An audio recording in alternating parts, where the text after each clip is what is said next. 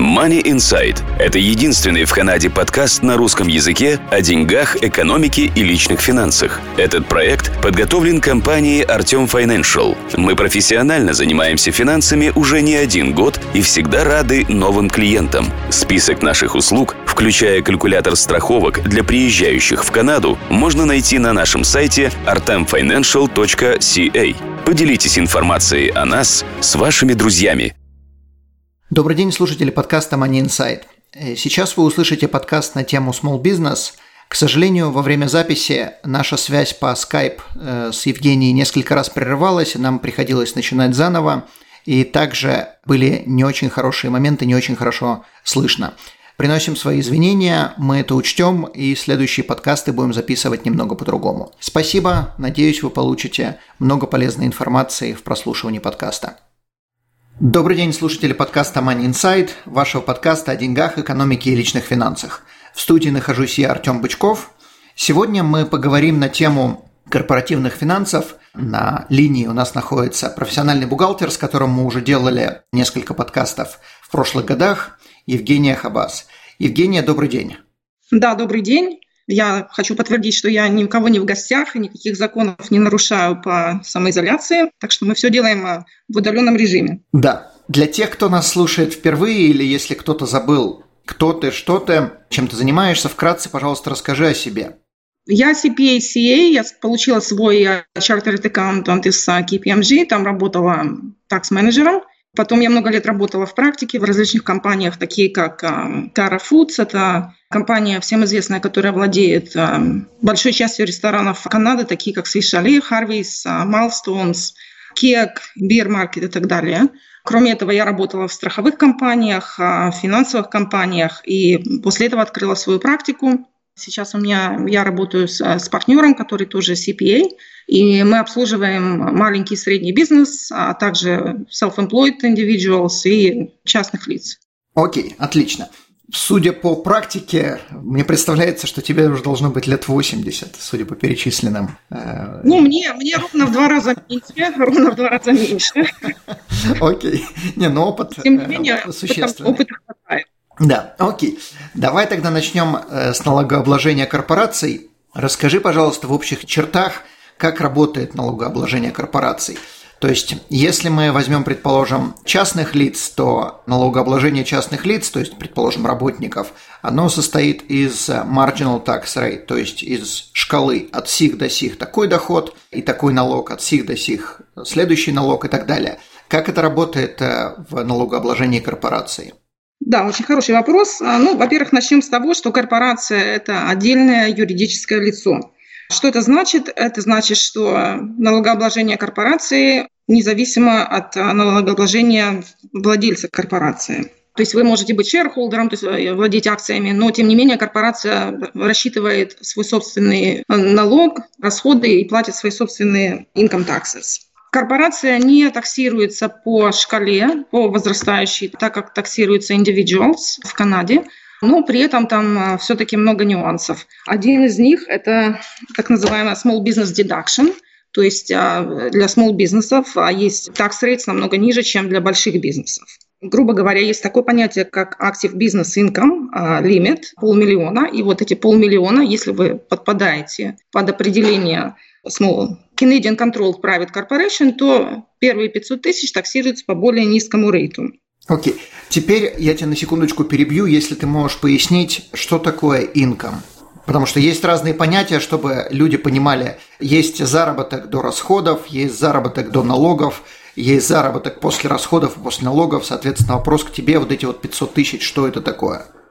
Ну, 500 тысяч, они применяются к net income. То есть есть gross income, это тот income, который вы получили до вычета всех расходов. Потом вы отнимаете все расходы, которые вы можете э, отнимать, и у вас получается net taxable income. И вот эти 500 тысяч, они как раз про этот net taxable income. Окей, okay, то есть это до налогов? Да, совершенно верно. До налогов, но после вычета всех, а, всех расходов. Окей, okay, хорошо. Э, с этим разобрались. То есть, если корпорация считается small business, но small business, она идет не из-за того, что она маленькая, в ней может работать и 20 человек, а small business идет из-за того, что у нее есть определенные критерии, включая вот эти вот 500 тысяч threshold, то есть э, до 500 тысяч, если у них есть э, доходы после расходов. Ну, на самом деле, до 500, до 500 тысяч есть доходы, если так задуматься, у любой корпорации, правильно? У самой большой корпорации она начинает с нуля. У них есть первые 500 тысяч и выше 500 тысяч. Но вот эти первые 500 тысяч, они будут облагаться по более низкой ставке, чем следующие суммы. Ну вот тут я хочу внести некоторое пояснение. То есть э, для корпорации, у которой меньше, чем 10 миллионов так называемого capital, у них нет никаких э, уменьшений этого лимита. Но как только этот capital превышает 10 миллионов, вот этот лимит начинает уменьшаться. И он становится все меньше и меньше. И когда у вас этот капитал уже становится 15 миллионов, то большая корпорация вообще не имеет никакого бенефита от э, small business rate. То есть этот small business limit становится ноль для такой корпорации. Теперь давай поясним, что такое capital. Это имеет какое-то отношение к доходам, то есть если они заработали 10 миллионов или эти 15 миллионов, или это имеет отношение к тому, что они, чем они владеют? Ну, capital, а, я не буду давать техническое определение, а, что такое capital, как он рассчитывается, но, грубо говоря, это net assets, то есть, по сути дела, это equity компании. Угу. Окей, то есть это активы компании. Минус то, что, что они должны другим людям. Окей, хорошо. То есть имеет ли вот эти 10 миллионов или 15 миллионов или сколько-то еще какое-то отношение к доходам? Ну, только, только в том а, формате, что чтобы иметь 10 миллионов ассетов, например, нужно иметь соответственный доход изначально. То есть, в принципе, нет. То есть это, это по сути дела, ваши активы минус assets minus liabilities, да, то есть нет, оно не имеет никакого отношения. Окей, то есть мы говорим о двух вещах. Первая вещь – это доходы, которые у компании могут быть больше 500 тысяч, меньше 500 тысяч, неважно. И, также мы говорим об активах компании, которых может быть больше 10 миллионов или меньше 10 миллионов. Соответственно, если в какой-то год у компании доходы, скажем, больше 500 тысяч, но активов у них меньше 10 миллионов, в таком случае для них будет, на них будет распространяться вот это вот deduction на уменьшение налогов. Если же у них активов больше 10 миллионов, но неважно, какие у них доходы, то на них распространяться deduction не будет, и, соответственно, налогов они будут платить на свои доходы больше. Совершенно верно. То есть изначально этот, эти, этот лимит 500 тысяч будет уменьшаться, и чем больше у вас капитал, тем, тем меньше у вас лимит. Пока вы не достигаете 15 миллионов, и в том случае у вас этого лимита уже вообще нет. То есть вы уже платите налоги по самому высокому корпоративному рейту. Окей, okay. при этом доход может быть хоть 10 тысяч в этом году. Да, совершенно верно. Окей, okay, хорошо. Теперь давай поговорим на тему... Во-первых, давай затронем сразу, какие приблизительно налоги, если у корпорации есть вот этот small business deduction, и если у нее уже нету small business deduction – ну, разница довольно значительная. А, допустим, для корпорации в Онтарио, да, то есть а, мы говорим про 12,5% в 2019 году и свыше 30%. То есть разница довольно значительная. Окей. Okay. То есть любыми способами надо уменьшать свои доходы, любыми как бы резонными способами надо уменьшать свои доходы до 500 тысяч, или же если есть ассетс больше или которые могут подойти к 10 миллионам, надо что-то с этим делать, чтобы платить меньше налогов. А, ну, или так, или, возможно, то есть э, в данном, скажем, формате наше правительство проявляет так называемую э, систему, когда она, оно хочет, чтобы богатые платили больше, бедные платили меньше, и это какое-то поощрение для маленького бизнеса. То есть если вы маленький бизнес, у вас есть определенные налоговые льготы, за что мы благодарны нашему правительству. Лучше быть бедным, чем богатым. Хорошо. Ну, в принципе, ничего нового мы здесь не раскрыли. Окей, теперь давай подойдем к следующему вопросу. Что творится с COVID-субсидиями на данный момент? Какие есть субсидии? Что у тебя есть сказать по этому поводу? Ну, поскольку мы говорим о корпорациях, то я расскажу про субсидии, которые даются корпорациям. А, две основные субсидии – это wage subsidy и rental subsidy. Wage subsidy считается определенный Excel-файл, который CRA имеет на своем веб-сайте. То есть это процент, э, грубо говоря, процент от э, зарплат. А rental subsidy – это э, субсидия, которая позволяет покрыть недостаток rental income, чтобы закрыть определенный вид экспансов, который есть у компаний. Тут важно понимать, что эти субсидии, они считаются как government assistance, соответственно, они таксируются как доход для корпораций. То есть это надо помнить, когда вы делаете свои корпоративные налоги за 2020 год. То есть эти, эти субсидии нужно включить в корпоративный доход. Окей, okay, то есть давай поясним. Если у бизнеса есть какие-то проблемы с доходами, то можно получить э, две дотации от государства, которые полностью налогооблагаемые, когда государство помогает. Первая – это субсидия помощь работникам, оплата их зарплат. И вторая субсидия – это помощь в рентал, если у бизнеса есть какой-то рент, то государство помогает оплатить этот рент. В общих чертах, да. То есть wage subsidy, он дается, если у вас падает а, доход, это основной критерий помесячно, если у вас а, уменьшается доход, гроз доход.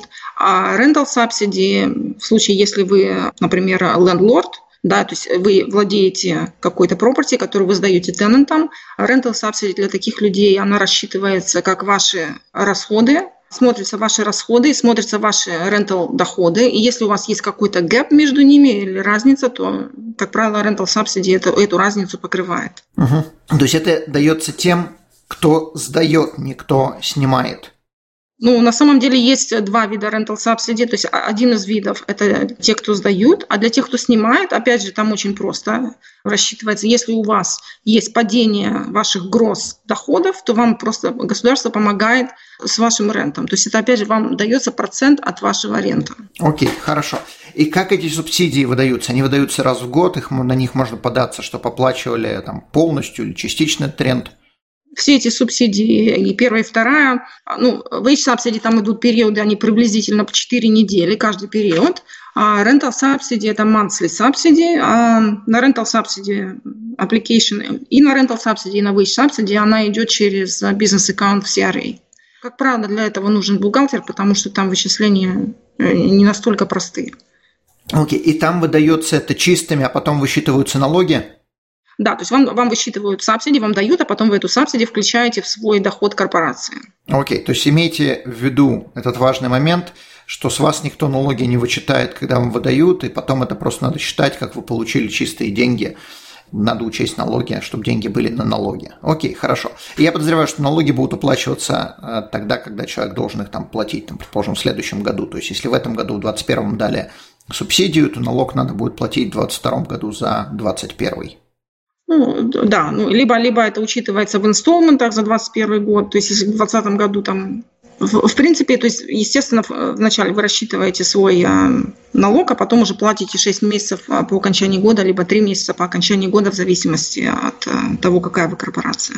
Окей, то есть когда год закончился, в конце года или там посередине года. Окей, хорошо. Теперь, если у тебя есть какие-то советы или что ты знаешь, если есть какие-то клиенты, которые, у которых были аудиты, связанные с этими субсидиями, COVID-субсидиями? Ну, я сразу скажу, что моим клиентам пока повезло, и у нас не было пока ни одного аудита с этим связанных. Но из того, что я знаю, когда мы заполняем application, например, на Wage Subsidy, очень часто моим клиентам звонят и какие-то спрашивают вопросы, подтверждающие, кто они, что они, подавали ли они такой клейм. И я подозреваю, что это связано вот с недавней, относительно недавней махинацией э, данных в CRA или атака. Ну, ну да, воровство данных, да.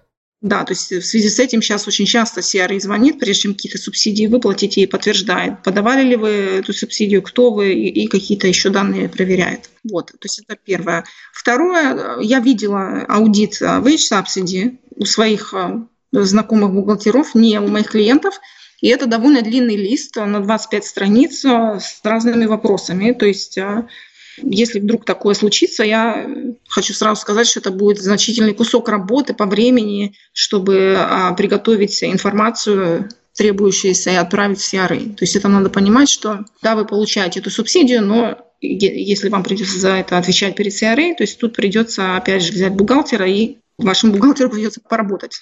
Как говорится, без бутылки бухгалтера не обойдемся, понятно. То есть там будет над чем подумать и что доказать. Хорошо, давай тогда поговорим на тему вытаскивания денег из корпорации. То есть, предположим, я Вася Пупкин, у меня есть корпорация, неважно, есть у меня там работники или нету, и теперь я хочу, корпорация заработала какие-то деньги, и теперь я хочу вытащить оттуда деньги. Какие есть варианты? Большинство людей знает зарплату и дивиденды. Давай вкратце опишем, что, какая между ними разница и какие еще есть варианты помимо этого. Ну, значит, во-первых, а, поскольку корпорация – это независимая legal person, вы не можете просто взять деньги и ничего не делать. То есть есть определенные методы, один из которых вы должны использовать. Первый – это уже упомянутые дивиденды. Дивиденды платятся из taxable income, то есть это они не, не deductible в корпорации. Вначале корпорация платит налог, потом выплачиваются дивиденды. Соответственно, э, есть такое понятие, как интеграция, и поскольку корпоративный налог на эту сумму уже был заплачен, вы получаете так называемый э, personal dividend tax, кредит на вашем персональном tax return. И общая идея в том, что чтобы у вас э, не было предпочтения между дивидендами и зарплатой, то есть идея в том, чтобы была perfect integration. Но поскольку рейты постоянно меняются, постоянно что-то происходит, в одной провинции один рейт, в другой другой рейт, вот этой идеальной интеграции не происходит, и каждый раз есть какая-то разница. То есть, как правило, мы делаем такой быстрый подсчет, и один вариант или второй вариант зарплаты или дивиденда обычно есть небольшая разница. То есть это можно просчитать и клиенту сказать, что вот здесь вот вы сэкономите такую-то сумму. Окей, да я сейчас немножко по-другому это проясню, как я это понимаю, и ты меня поправишь, если я не прав. Значит, предположим, э, Вася Пупкин заработал 100 тысяч в своей корпорации – Теперь эти 100 тысяч есть корпорации, у него есть стоит дилемма. То есть мы сейчас поговорим по поводу остальных вариантов вытаскивания денег, но у него стоит первая дилемма, а о других вариантах он не знает, зарплаты или дивиденды. То есть если Вася Пупкин решил вытащить все 100 тысяч, если он вытаскивает это зарплатой, то для корпорации это полностью расход, корпорация платит 0 налогов на эти 100 тысяч, и на все 100 тысяч Вася Пупкин платит налог по полной, как он работник, как работники платят. Если же Вася Пупкин хочет вытащить 100 тысяч дивидендами, то все 100 тысяч он вытащить не может, потому что вначале на 100 тысяч корпорация должна заплатить налоги, как мы уже сказали, в Онтарио это 12% или сколько там в вашей провинции. Соответственно, у Васи Пупкина после налогов в корпорации остается 88 тысяч, теперь Вася Пупкин вытаскивает 88 тысяч и платит опять налоги. Многие посчитают это двойным налогообложением, но на самом деле двойного налогообложения здесь нету. Здесь есть та самая интеграция, про которую говорила Женя. То есть теперь он 88 тысяч вытащил, но налогов он заплатил намного меньше на эти 88 тысяч. И суммарно налог, который заплатила корпорация, и налог, который заплатил Вася Пупкин, приблизительно такой же, как если бы он вытащил это зарплатой в 100 тысяч. Но бывает разница, также про которую Женя уже упомянула, что иногда это бывает выгоднее заплатить зарплатой, и налогов будет чуть меньше, иногда бывает дивидендами, налогов чуть меньше. Замечу также, что вы сами решаете, как это вытащить, зарплатой или дивидендами, вы также можете делать микс, и из года в год этот микс может меняться. Поправь меня, если что-то тут не так.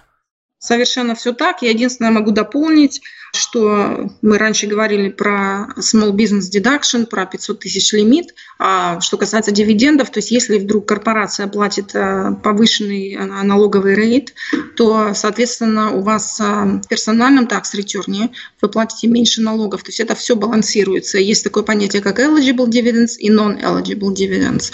То есть те дивиденды, где доход таксируется по пониженному рейту в корпорации, вы платите больше, больше налогов в персональном tax-return. Если же мы говорим, например, про паблик, компанию большую, у которой очень большие доходы и которая не имеет бенефита от small business deduction, то там вы платите меньше персонального налога на эти дивиденды. Окей, okay. ну если возьмем, предположим, пример, корпорация заработала 600 тысяч, 600 тысяч, соответственно, будут облагаться, часть этих денег будет облагаться по большей ставке, часть по меньшей ставке, то есть вот эти вот 100 тысяч разницы будет облагаться налогом в 30% или сколько там, опять-таки поправь меня, если я не прав, первые 500 тысяч будут облагаться налоговой ставкой по 12%. Соответственно, вот эти 12% называется non-eligible dividends. 30% называются eligible dividends. Совершенно верно. Окей, то есть почему более низкая ставка будет называться non-eligible dividends и более высокая eligible dividends, потому что когда человек вытаскивает, вначале же корпорация заплатила, и теперь, поскольку корпорация заплатила мало налогов, то большие субсидии от государства сам человек не получит. То есть это будет non-eligible dividends. А когда корпорация заплатила много налогов, 30%, то теперь человек получает больший налоговый кредит, дивиденд, такс кредит, то есть корпорация заплатила больше, соответственно, и человек получит большую дотацию от государства, чтобы платить меньше налогов.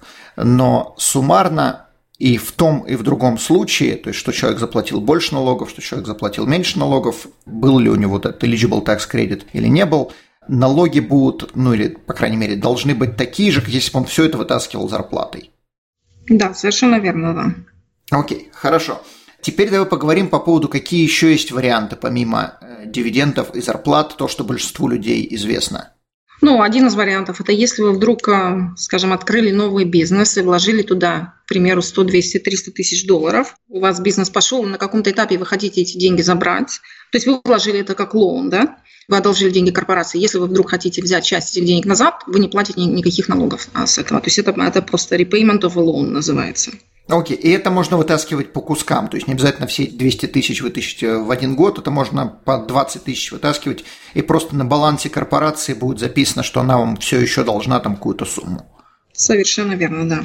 Окей, хорошо. Это один из вариантов. Второй э, э, вариант, как мы знаем, корпорация может, к примеру, продать какие-то capital assets, и, а, как мы знаем, только половина гейна таксируется. То есть вторая половина capital гейна, она non-taxable, и а, эта вторая половина, которая не таксируется от capital gain, она добавляется в так называемый capital dividend balance. И вот из этого баланса можно выплачивать capital dividends. Окей. Okay. Как пример, предположим, мы купили станок по обработке алмазов – Алмазы у нас пошли на ура, но станок уже устарел. В то же самое время кому-то этот станок нужен, и мы его продали по более дорогой цене, чем мы его первоначально купили. То есть купили мы станок за 10 тысяч, а продали его за 15 тысяч. Вот эти вот 5 тысяч, они будут как бы заработок да, то есть 5 тысяч это называется capital gain, из которого только половина облагается налогом, а 2500... Для корпорации, замечу, что это для корпорации. Именно так, для корпорации. Так вот эти половина, вторая половина, которая не облагается 2500, ее можно вытащить из корпорации tax-free. Угу, окей.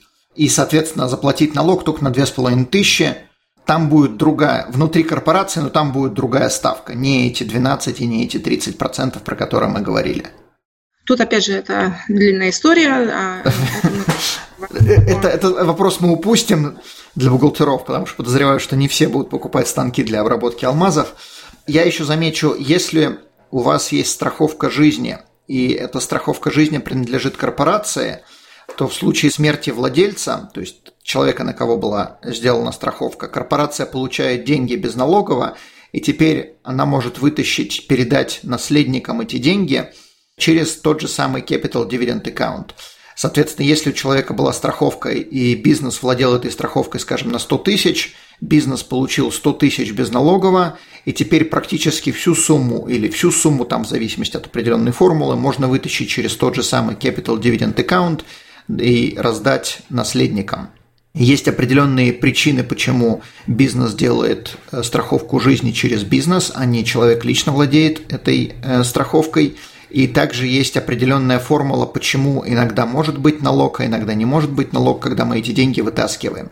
То есть, если бы эти деньги были просто лежали в корпорации 100 тысяч, они были от предыдущих заработков корпорации, и мы решили после смерти владельца раздать их э, наследникам, то тогда были бы налоги, тогда бы э, надо было выплачивать это, предположим, как дивиденды, тогда бы все это облагалось налогом. Но если мы вытаскиваем страховку жизни, которую мы получили от страховой компании после смерти, то там практически не будет налогов из-за вот этого вот Capital Dividend Account. Замечу, что Capital Dividend Account – это не счет, который вы где-то должны открыть.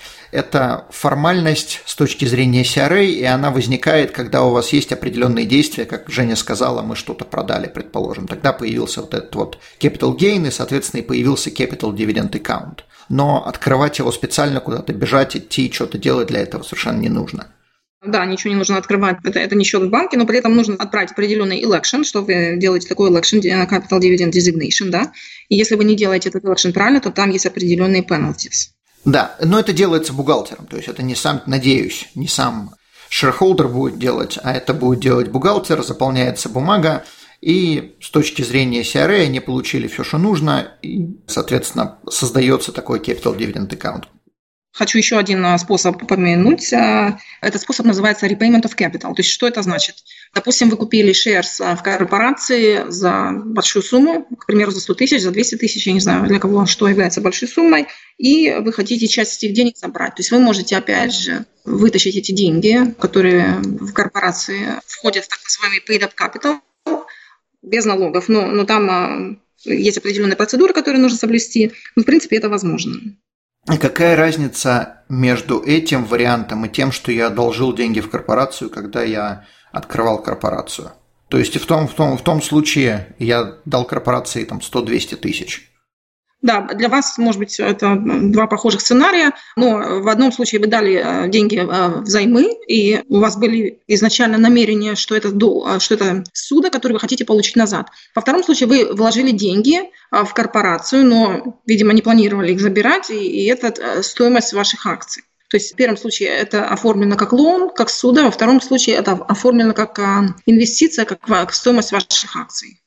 Если мы одалживаем деньги бизнесу, своему, предположим, не кому-то еще, а своему бизнесу, с намерением забрать их в будущем назад, должен ли бизнес платить нам какие-то проценты? Бизнес а, вам а, не обязан платить проценты, но желательно, чтобы у вас был loan agreement, в котором вы можете, соответственно, прописать, какой процент на этот лон вы будете брать. И даже если это ноль.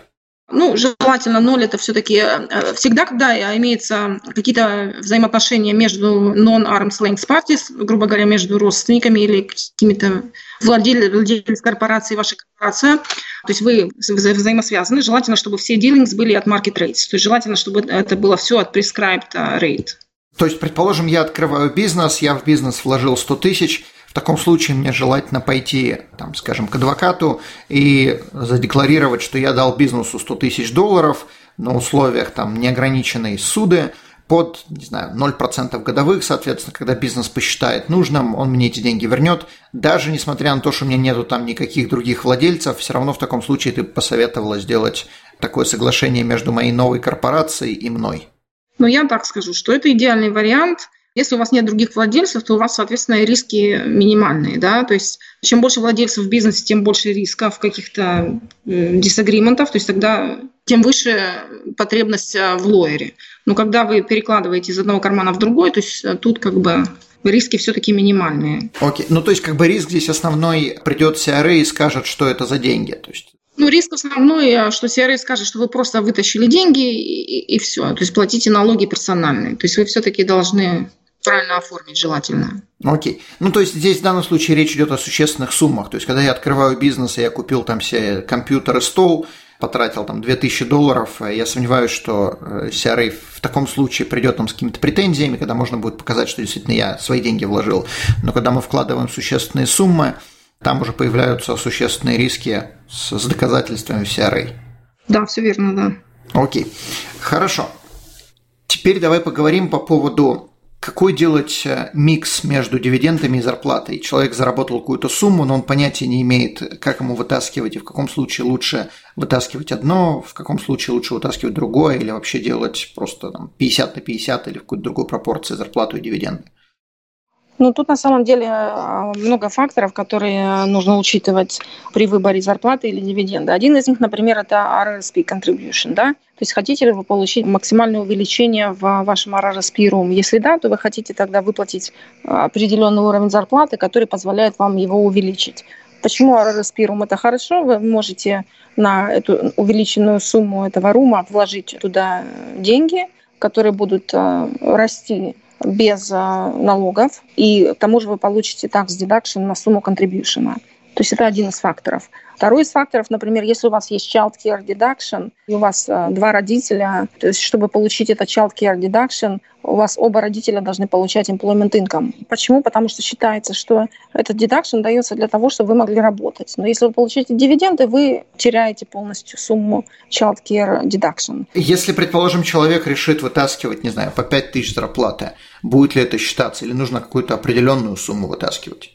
Что касается владельцев бизнеса, нет никаких ограничений, а, если вы сам владелец бизнеса и actively involved а, в корпорации. Но если вы платите какие-то суммы зарплат своим а, family members, то эти суммы должны быть reasonable, и они должны быть за какие-то определенные услуги реально, реально предоставленные корпорации. То есть тут хорошо иметь документацию, кто что сколько делал. Если это, например, какой-то ребенок, какой-то студент, который э, работает у вас в корпорации, то нужно понимать, что этот студент ходит в школу, и он не может работать по 80 часов в неделю или даже по 40, да, то есть зарплата должна быть reasonable. То есть это надо все учитывать. Если мы, например, говорим о таком бизнесе, который а, очень volatile, да, у которого один год плюс, например, второй год минус, то тут часто удобнее платить дивиденды, чем, а, чем зарплату. Давайте я, например, приведу такой пример. Какой-то бизнес определенно заработал 500 тысяч, а, допустим, в 2020 году, и потерял 500 тысяч в 2021 году. Если мы выплатили дивиденды, то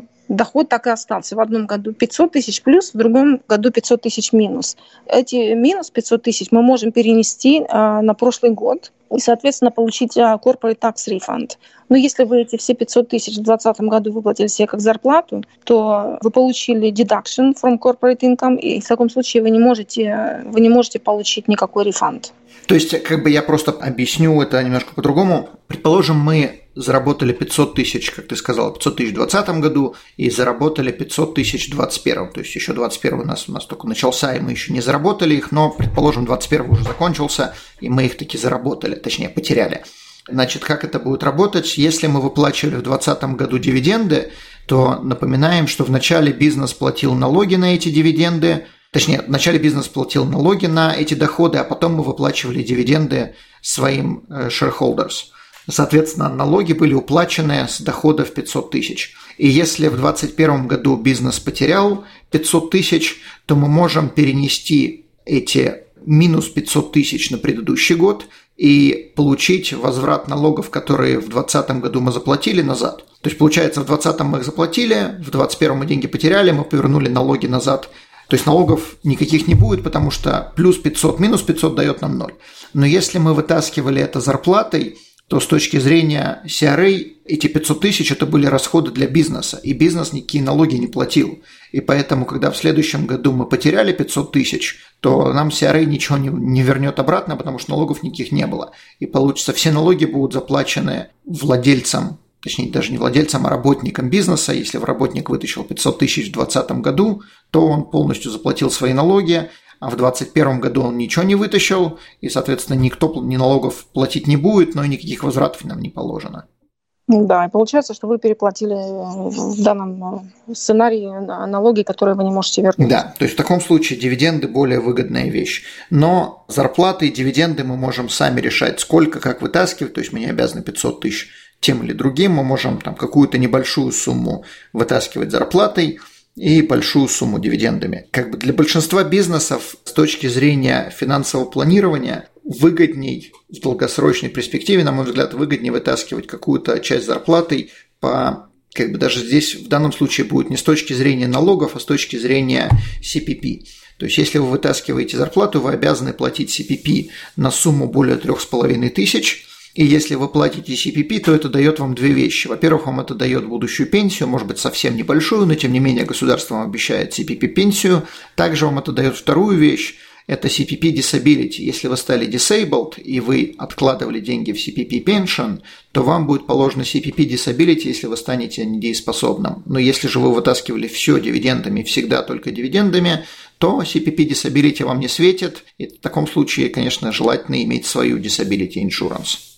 Ну да, и как обратная сторона медали, все-таки CPP рейтс идут наверх и наверх, и это становится все более дорого для бизнесов а, выплачивать зарплату. Еще я хочу тоже один момент добавить, что когда мы говорим про дивиденды, то есть дивиденды платятся в соответствии с шерхолдингом, да, то есть вы не можете выплатить, например, решить, что в этом году я плачу 50% дивидендов себе, 50% жене, на следующий год я заплачу 40 в 60, то есть процент должен равняться процентам, проценту ваших шерхолдингов. Поэтому, когда я открываю компанию, я, как правило, открываю компанию с common shares и preferred shares или э, с какими-то двумя разными классами shares, чтобы иметь flexibility, например, один год платить а, мужу, жене не платить и наоборот, да? Ну, как бы здесь надо сделать большое ударение на том, что тот, кому мы платим дивиденды, если это речь идет о родственниках, он должен таки зарабатывать в бизнесе. Раньше можно было не работать и получать дивиденды, сейчас это не прокатит. Для того, чтобы получать дивиденды, нам все равно надо как-то чего-то делать в бизнесе. Это да, это вы говорите сейчас про новые правила, да, которые касаются income сплитинга, да. Да, там есть определенные исключения, но для 90, на мой взгляд, 99% людей эти исключения будут не важны. То есть, если муж работает, жена не работает, и они там 50 на 50 были shareholders в бизнесе, то получается, что муж вообще не может получать дивиденды, потому что, как ты сказал, надо вытаскивать 50 на 50, а поскольку жена не работала, она не может получать дивиденды. На самом деле, я тут хочу сказать, что, возможно, это хорошая тема для следующего подкаста. Может быть, мы поговорим об этих правилах э, вкратце. Замечательно. Хорошо, давай на этом э, заканчивать, потому что мы затронули сегодня обширную, э, довольно-таки много цифр было, обширную тему. И расскажи, как люди могут с тобой связаться, с какими вопросами к тебе приходить. Ко мне можно приходить с любыми вопросами, связанными с налогами, с аккаунтингом. Мы специализируемся не только в, Canadian Tax э, Compliance, но мы также делаем US Tax Returns. С нами можно связаться через Facebook, через э, вашу группу, по имейлу. А наш веб-сайт taxbycpa.ca, где у нас листит наша контактная информация. Мы всегда рады новым клиентам и всегда рады помочь. Окей, отлично. Мы тогда сделаем... Во-первых, я как бы помещу, конечно, контактную информацию под этим подкастом, но мы с Женей договорились по поводу следующего подкаста на тему а, этих сложных новых правил, потому что там, конечно, правил немеренное количество, и они действительно как бы просто разобраться невозможно даже людям, которые в этом в принципе, должны являться профессионалами, то есть бухгалтера. Далеко не все бухгалтера в этих правилах, к сожалению, разбираются. Хорошо, Женя, огромное спасибо за уделенное время и присоединяйтесь к группе, задавайте вопросы и предлагайте новых специалистов. Спасибо большое. Спасибо. Спасибо. Всего доброго. До свидания. Данный подкаст сделан лишь для вашей информации. Компании, инвестиции, страховые продукты и другие материалы, упомянутые в подкасте, упомянуты лишь для ознакомления и не являются рекомендацией к действию. Так как мы не знаем вашей конкретной ситуации, то мы не можем нести ответственность за ваши действия после прослушивания подкаста. Пожалуйста, обращайтесь к специалистам, если вы не уверены, как поступить. Спасибо, что слушаете нас и не забывайте задавать вопросы.